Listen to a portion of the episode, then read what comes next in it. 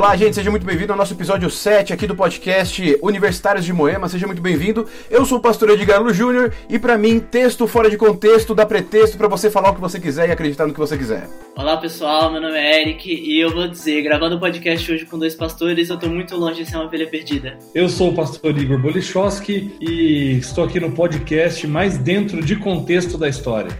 Nossa lição dessa semana é a lição de número 7. Vamos falar sobre idioma, texto e contexto. Vamos aprender um pouquinho mais sobre como podemos interpretar as escrituras. Aqui vai uma curiosidade para você. Você sabia que nós temos um bilhão e meio de pessoas que não tem como ler a Bíblia na sua própria língua? E que nós somos privilegiados por fazer parte de, de, de 6 bilhões de pessoas que conseguem ler as escrituras e conseguem ter acesso ao plano de salvação. Agora eu estou aqui com meus dois convidados para conversar um pouquinho sobre como nós, que temos a Bíblia na nossa língua, podemos compreender um pouquinho mais as escrituras. Na minha visão, o propósito que Deus tinha para a Bíblia é que ela fosse um canal universal da palavra da, da palavra, das mensagens e do propósito dele para as pessoas. Então, justamente para ser universal, ele teve um, uma preocupação essencial com o alcance. E acho que é justamente por causa disso que a gente consegue ver, desde o início, uma preocupação com a forma com que Deus ele vai transmitir isso para as pessoas. E a primeira preocupação que você tem que ter é com a língua. Então, você vai ver ao longo do desenvolvimento da Bíblia, no momento que Deus escolhe um povo, ele traz a mensagem dentro, dentro da cultura deles, de acordo com a sua língua. E depois, quando outros idiomas, como por exemplo grego, latim e as demais línguas, elas foram tornando maior ainda o potencial do alcance da Bíblia, a história foi se desenvolvendo de modo que a Bíblia também pudesse ser traduzida para esses idiomas e tornar ela cada vez mais universal, cumprindo esse propósito essencial da Bíblia. Bacana isso que o Eric falou, que tem a ver com Deus comunicando com o ser humano, ele vai usar a nossa cultura, a nossa linguagem, e a Bíblia também apresenta lá em alguns versos que a gente pode ler é, no guia de estudo, que a Bíblia serve para instruir, para corrigir, para ensinar. Então, se você lê a Bíblia, você também se desenvolve como pessoa no sentido de aprender os princípios que regem a vontade de Deus para o ser humano e a Bíblia vai servir para a gente se alinhar com esses princípios, por isso que ela vai servir para ensinar, para corrigir e para instruir, para educar. Legal, nós podemos pensar da seguinte maneira também que a Bíblia é uma maneira de resgatar a humanidade, dar um norte para ela voltar para o convívio eterno com Deus, né? Agora, quando nós vamos estudar a Bíblia, vamos é, é, começar a fazer um estudo mais aprofundado, vamos estender, entender um pouquinho da sua língua, do seu contexto, nós nos damos de encontro com algumas palavras que têm mais de um significado. Quando eu vejo essas palavras na Bíblia, o que, que eu penso? Como é que eu, eu enxergo todos os significados em um texto? Como é que eu posso entender que no, no texto original algumas palavras têm mais de um significado? A gente consegue ver muito isso do que você falou, pastor Edgar, quando você entende, principalmente dentro do, dentro do Velho Testamento, que as palavras elas tinham um forte significado, elas simbolizavam experiências, elas simbolizavam acontecimentos. Grande exemplo disso, eu gosto muito de tratar da história de Jacó, porque a história de Jacó ela, tá muito cheia desses momentos, em que certas, certas, certas experiências elas não só vão representar lugares e acontecimentos, como às vezes o próprio nome dos personagens, né? Jacó ali inicialmente era chamado Jacó de enganador por causa da maneira como ele nasceu e da forma como ele viveu boa parte da sua vida mentindo, enganando as pessoas, seja Esaú, seja, seja depois né, Labão, sogro dele, né, e de várias outras formas, como depois passar a ser chamado de, de Israel. Quando a gente volta, a gente resgata esses significados, a gente consegue ter uma perspectiva muito interessante. A gente consegue analisar de uma maneira muito mais profunda a maneira como Deus age na nossa vida, a forma como Deus ele vai nos transformando ao longo das nossas experiências com Ele.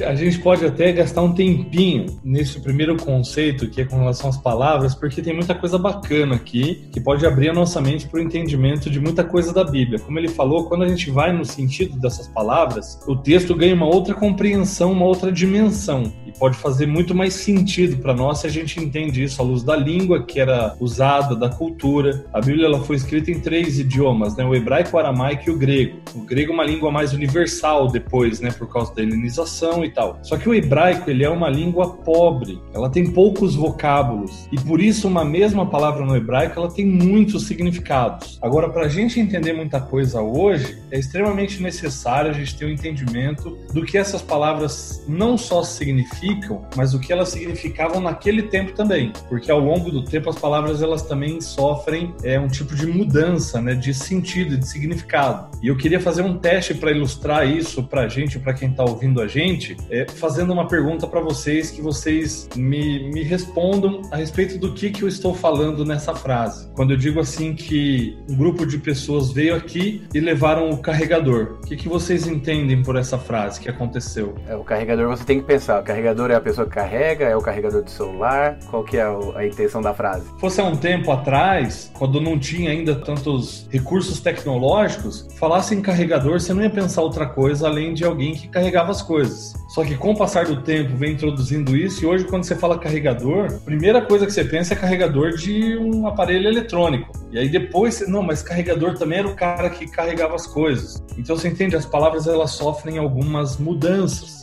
Então, com a Bíblia é a mesma coisa. Se a gente não entende o que, que é o significado da palavra naquele contexto, naquela época, a gente perde de fato o seu significado. E como a gente falou, como você falou agora, Igor, o, a língua hebraica ela era uma língua um pouco pobre. O que mostra também que ela não tinha pontuação, não tinha acentuação direito. Então, ela tinha que dar a ênfase de importância de outras maneiras. Como que a gente pode encontrar a, a, a maneira como o, o hebraico enfatiza a importância de algo? A grande maneira de você enfatizar alguma coisa, na Bíblia principalmente, principalmente é quando, você, é quando você faz repetições. Em todos os momentos em que Cristo vem e ele fala que ele é o Cordeiro, né? Ele tá sempre repetindo para trazer a ideia de que, né, afinal de contas, naquela época o Cordeiro estava muito associado justamente com um sacrifício que você fazia em troca da expiação. Ele queria passar essa mensagem, né? E era muito engraçado porque os discípulos, as pessoas ao redor dele, não tá, não estavam muito interessados nessa parte da mensagem porque achavam que a, a salvação do Messias ela vinha de uma outra forma e não através de um sacrifício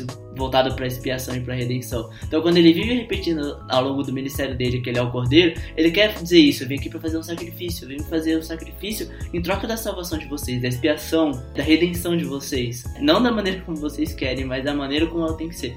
É, existem vários exemplos disso que ele estava dizendo na Bíblia. E hoje a gente tem muitos recursos para poder, com a tecnologia que a gente tem, destacar o que a gente quer no texto. Você pode colocar em caixa alta, você pode colocar em negrito, em itálico, sublinhado, enfim, a gente tem recurso para isso. Naquela época não, a escrita não estava desenvolvida dessa maneira e como a, a, maneira de se escrever de fato era manual apenas, não tinha outro tipo de recurso, para salientar o texto eles usavam muito essa questão da repetição. Palavras que se repetem significa que o autor quer dar uma ênfase naquilo ali. Quando algumas cenas elas se repetem também. É porque muitas vezes o autor quer fazer uma ligação com algum outro tema. Então tem muita coisa bonita que você percebe quando você nota essas repetições, o uso das mesmas palavras. Isso ajuda a gente a entender alguns contextos também a gente vê que a Bíblia ela vai se conversando de uma extremidade à outra. Ela não é, um, é feita por livros separados, ela não é feita só por autores separados, mas sim você vê uma linha de raciocínio desde o começo até o fim. E junto com isso, nós também temos que analisar os contextos em que os textos são escritos, porque nós também temos, e acho que Deus queria se prevenir, que as pessoas utilizassem a, a, a Bíblia de uma maneira errada, para realizar os próprios propósitos, para fazer com que as pessoas andassem em caminhos é, é, desviados da vontade de Deus. Então, Deus também passa todo o contexto das suas palavras, o contexto das suas ordens. Me fale um pouquinho mais aí sobre a importância de você ter um contexto quando você vai ler o texto bíblico. Por que é importante saber o que estava acontecendo? Uma das coisas que eu acho que é muito importante a gente entender, os contextos, a gente conseguir entender, por exemplo, quando em contextos diferentes, certas mensagens têm o mesmo propósito, o mesmo significado. Porque realmente, como você disse, a compreensão da Bíblia, ela não vem de um versículo ou de do entendimento de poucos versículos, ela vem justamente da compreensão do livro todo. Em vários momentos ao longo da Bíblia, você vê certas palavras, certas expressões elas manterem o seu significado por mais que em contextos diferentes. É claro, o fato dela manter o significado não significa que ela não tenha uma aplicação diferente para aquele contexto, mas é justo o fato dela se manter que ela consegue se manter com o mesmo propósito, com a mesma essência,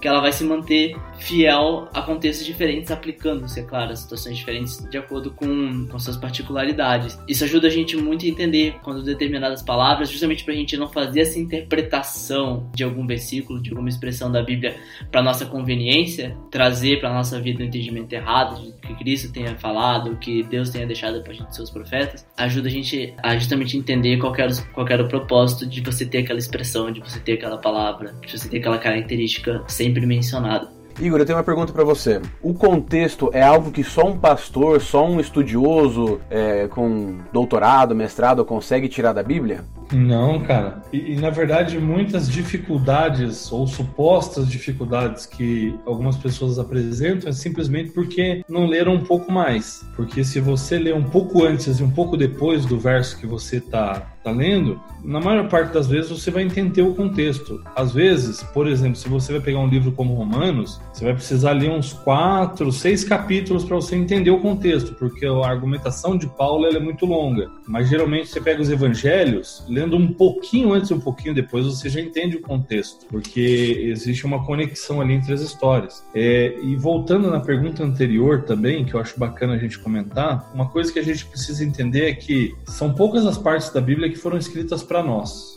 a maior parte da Bíblia não foi escrita para mim, não foi escrita para você. Ela foi escrita para um grupo de pessoas numa época muito específica. E quando eu entendo a relação daquilo que foi escrito e a relação que isso tem com a pessoa que recebeu o que estava escrito, ali eu tiro lições para minha vida. Salvo livros proféticos como Daniel, Apocalipse, como o Evangelho de João que foi pensado para gerações futuras, o restante da Bíblia eu entendo e tiro proveito quando eu entendo qual é o propósito de ter escrito aquilo aquilo e qual era o contexto das pessoas que receberam aquilo. Então a importância da gente entender, até para não ser enganado, porque é como você disse no começo lá, um texto fora de contexto, ele é um pretexto e está errado, porque você desconecta ele daquilo que ele realmente quer dizer e apresentar para nós. E, gente, deixa eu pegar o gancho aqui do contexto e vamos falar um pouquinho também sobre os livros da Bíblia, né? Como é que eu faço para identificar o propósito de cada livro, a mensagem de cada livro? Como é que eu encaixo cada livro no seu, na sua categoria? Por exemplo, livro profético nos profet, eh, nas profecias, os livros históricos com história, os livros poéticos na poesia. Como é que eu faço para separar e para deixar bem claro qual livro tem a sua função determinada na Bíblia? Pastor, muito diferente do que acontece com o ser humano. Na Bíblia e nos livros da Bíblia, a aparência acompanha a essência. Então você tem indícios na forma como o livro é escrito de que né, se trata de um livro que tem um propósito, uma mensagem mais histórica, ou que tem uma mensagem mais profética, ou que tem uma mensagem mais lírica, né? No livro histórico, principalmente, você consegue, você consegue perceber uma linearidade na maneira como os fatos são relatados. A maneira como eles são contados, você consegue ver uma progressão no, na vida dos personagens, na forma como eles agem, entendeu? Você consegue ver uma relação, às vezes, uma, quase uma relação de causa e consequência entre os capítulos e os versículos anteriores posteriores. Os proféticos, eles têm muito essa questão da simbologia. Você tem que buscar um pouco mais a fundo para poder entender, às vezes, entender uma história que às vezes não tinha acontecido no momento que o, que o, que o profeta escreveu, mas que aconteceu lá para frente e saber identificar, ligar aquele, aquele momento que aconteceu, que aconteceu posteriormente com aquele símbolo que foi relatado. Já o lírico, do início ao fim, tem uma, ele tem uma mensagem, entendeu? Você consegue entender o que, o que, que ele está dizendo, a quem ele está se dirigindo. Acho que principalmente se entendendo a maneira como o os versículos vão se encaixando entre si e a forma com que as mensagens vão sendo trazidas para o leitor indicam justamente qual é o conteúdo, a essência daquele livro. E é isso mesmo, cara. Através desses desses detalhes a gente consegue encaixar cada um deles na sua categoria e aí fica mais fácil também, porque se ele é profético e vai ter símbolos, eu não posso interpretar literalmente. Então esse é um fator determinante para nossa compreensão do que está escrito. Maravilha, gente. Espero que você tenha gostado aqui da nossa conversa, do nosso podcast. Nós estamos caminhando já para o final. E com o final, nós temos agora nossas considerações finais. Da minha parte, né, eu digo assim, se a gente tem, se a gente tem uma leitura muito superficial da Bíblia, a gente nunca vai conseguir te, conseguir extrair completamente a riqueza da Bíblia, entendeu? Tipo, você só vai conseguir identificar essas belezas da Bíblia que a gente tratou hoje se a gente lê ela com cada vez mais afinco, com cada vez mais profundidade. Cara, eu acho que hoje não tem desculpa para você não, não se aprofundar no estudo da Bíblia, até porque hoje nós temos à disposição muitas ferramentas. Tem muitos pastores, cara, é, sérios, que ajudam, podem ajudar você com vídeos no YouTube, nas plataformas digitais para você se aprofundar. Existe muito conteúdo em termos de comentários bíblicos, de livros sobre isso disponíveis na internet. Eu mesmo me valho desses recursos e cada vez que eu estudo mais, que eu aprofundo mais, eu me maravilho cada vez mais com a Bíblia e talvez seja isso que esteja faltando para você se apaixonar pela leitura da palavra. Então, eu incentivo você a buscar esse conteúdo aí na internet e se aprofundar porque você vai se maravilhar com o que você vai descobrir da palavra de Deus. Nós temos que lembrar sempre que nós somos chamados para levar a mensagem de Deus adiante. Então, quanto mais você conhece, mais você pode passar, quanto mais fácil fica o seu entendimento, mais fácil você pode tornar o entendimento de outra pessoa também sobre o amor de Deus, sobre a salvação e sobre o plano eterno de Deus de viver conosco lá no céu. Espero que você tenha ficado com gostinho de quero mais aí. Se você quer entender um pouquinho mais sobre o nosso assunto de, desse episódio, estude um pouco mais a lição da Escola Sabatina. Também entre em contato aqui com as nossas redes sociais se você tiver alguma dúvida. Você pode entrar em contato conosco através do arroba Universitários Moema lá no Instagram, mandar a sua dúvida, mandar o seu comentário. E esperamos que você compartilhe esse podcast com outras pessoas também que você acha que poderão crescer no conhecimento da palavra de Deus. Nós vamos ficando por aqui. Muito obrigado pela sua presença. Fique com Deus. Um grande abraço e até mais.